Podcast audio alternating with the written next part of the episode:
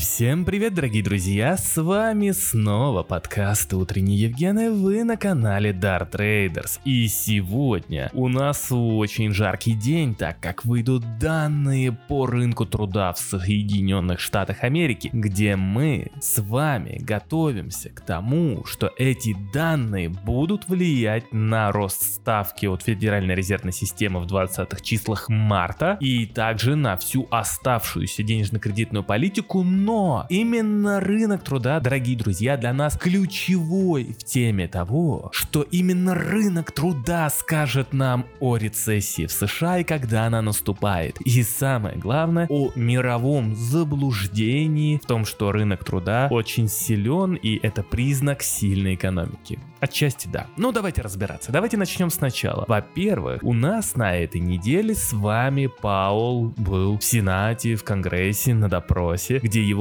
спрашивали целых два дня. Сначала республиканцы, потом демократы. Что же он думает по поводу ставки, по поводу экономики и куда все это дальше пойдет, на что он ответил, что ставки скорее всего будут расти более быстрыми темпами, чем ожидалось, потому что рынок труда все еще очень сильный, а инфляция, кажется, перестала замедляться. И вообще в целом экономика очень сильная, ее надо как-то остудить, и остужать ее будут через ставку. Сегодня как раз таки выйдут данные по рынку труда. Вот смотрите, в Соединенных Штатах Америки самый сильный рынок труда за последние там 50-60 лет. И именно это может быть фактором, который разгоняет инфляцию, так как это высокая конкурентность за рабочую силу, что ведет к повышению заработной платы, которая в итоге ведет к повышению инфляции, повышению спроса, и все это закладывается в цены и так далее, и так далее, и так далее. И вот мы с вами сейчас наблюдаем действительно в Соединенных Штатах 3-4 безработицы, очень очень низко и все здорово и все классно. Но ФРС США прогнозирует, что под конец года уровень безработицы опустится там до 4, 2, 4, 4, а то и до 4 и 6. Ну то есть прогнозы там совершенно разные, не только от ФРС, но и от правительственных аналитических агентств. Мы, кажется, с вами, когда смотрим на эти прогнозы, и ФРС, когда смотрит на эти прогнозы, либо они что-то нам не договаривают, либо мы с вами упускаем из виду. Только представьте, рост безработицы за один год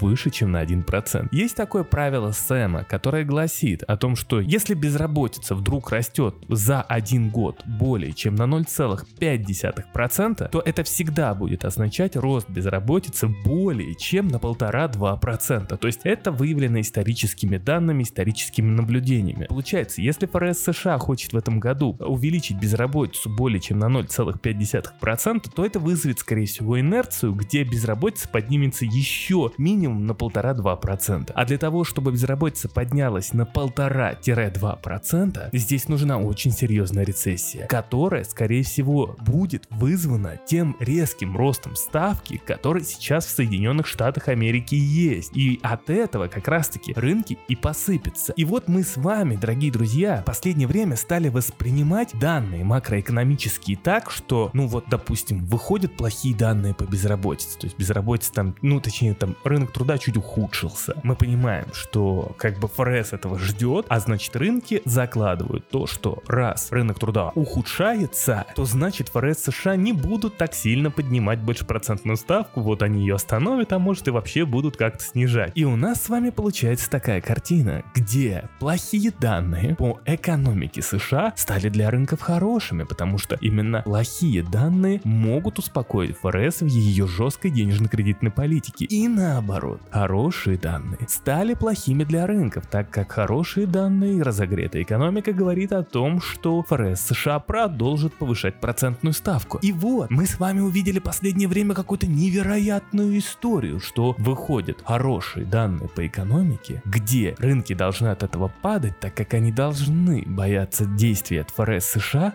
но рынки наоборот росли. Для многих это стало шоком, и многие не понимали, что происходит. Инфляция вроде бы не снижается, спрос высокий, безработица низкая, так что же? Почему же рынки растут? Ведь ФРС тогда станет жестче. И здесь, дорогие друзья, я уже описывал эту ситуацию в своем телеграм-канале Dark Traders, что на самом деле мы очень много внимания отдаем инфляции и процентной ставке. Да, это правильно, так как это причина, но следствие Другие – это спрос. Именно рост спроса заставляет компании инвестировать. И в целом из-за роста спроса растут инвестиции, что как раз таки именно высокий спрос поддерживает высокие цены на рисковые активы. И мы с вами это совершенно стали упускать. Но это основополагающее для нас с вами, именно для тех, кто в рынке, важно то, каким сейчас является спрос в США. Так как именно спрос, падение спроса будет приводить к падению стоимости активов. И да, рост процентной ставки ведет к тому, что спрос в экономике будет снижаться. Но когда это произойдет, неизвестно. И вот, дорогие друзья, мы с вами подходим к заключительному, итоговому, так сказать, уже рубежу, когда макроданные придут в норму после пандемии. Потому что пандемия изменила абсолютно все макроданные и вообще изменила весь ход игры. Потому что пандемия нарушила огромное количество цепочек поставок, снизила предложение во всем мире, из-за чего выросла инфляция, а также, когда было снижение предложения, правительства развитых стран, западных стран начали вливать экономическую ликвидность в свои экономики, заливать рынки деньгами, раздавать вертолетные деньги, и у нас произошел с вами сильный коллапс, когда спрос в экономике высокий, но предложение низкое. И этот спрос продолжали, продолжали, продолжали поддерживать. Но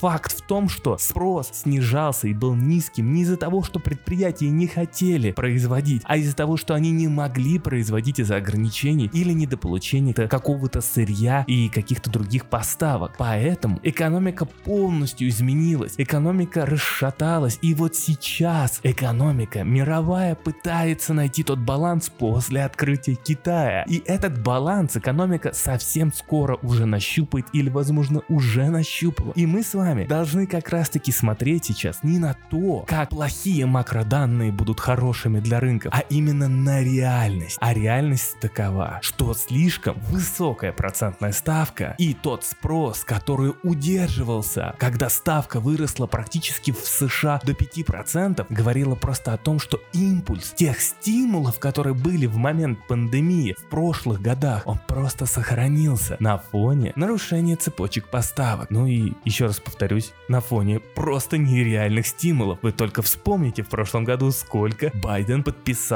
разного рода стимулирующих мер, всякие инфляционные, помощь там семьям и так далее, и так далее, и так далее, и так далее, там, то есть миллиарды опять раздавались. И, естественно, именно это как раз таки и поддерживало высокий спрос в экономике США до сих пор, даже несмотря на то, что процентная ставка росла так высоко. И да, в начале, когда ставка росла, это закладывалось рынками, и рынки падали от этого, потому что они падали в момент, когда они закладывали риск роста ставки в цены. Но потом они увидели, что спрос остается на том же уровне, условия финансирования остаются на том же уровне, так как краткосрочные кредиты да, подорожали, но по долгосрочным кредитам все еще можно договориться. И вот вам, пожалуйста, идеальная среда для рынка. Поэтому ничего так сильно просто в тот ад, о котором я кричу, не провалилось. Но теперь мы приходим в ту точку, где мы видим с вами, что наконец-таки плохие данные станут плохими данными, а хорошие хорошими. Сегодня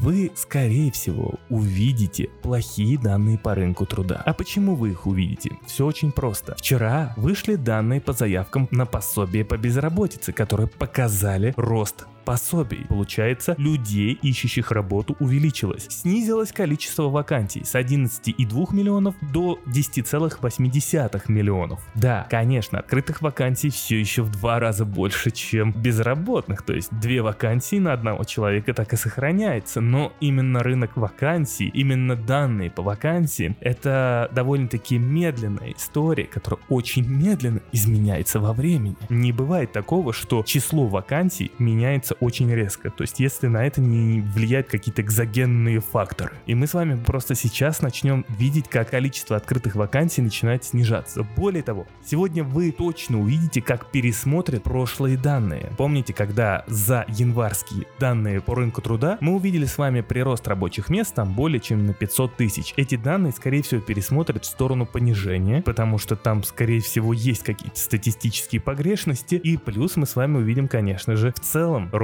безработицы. Я сегодня жду рост безработицы. Но самое главное, что я жду, это то, что рынки привыкли воспринимать плохие данные хорошими, но нужно сейчас воспринимать это так. Плохие данные говорят, что действия ФРС начали работать, а значит снижается спрос, а значит экономика наконец-таки полетела в ту самую рецессию, от которой ее удерживали стимулирующий импульс, который остался с пандемийных стимулов, а самое главное, высокий спрос, который до сих пор сохранялся. Так что, дорогие друзья, приготовьтесь, рынки идут на дно. Да, я продолжаю ждать сильной рецессии и я продолжаю сильного слива на рынках, потому что мы должны прийти в норму. И вот как только мы придем в ту норму, когда плохие данные, еще раз повторяюсь, это плохие данные для рынков, а хорошие это хорошие, вот тогда мы дно нащупали. На этом у меня все, дорогие друзья. Всем спасибо, кто меня слушал. Не забывайте донатить, так как ваши донаты помогают каналу Евгену развиваться и искать больше времени для того, чтобы находить вам больше интересного. Все, дорогие друзья, всем спасибо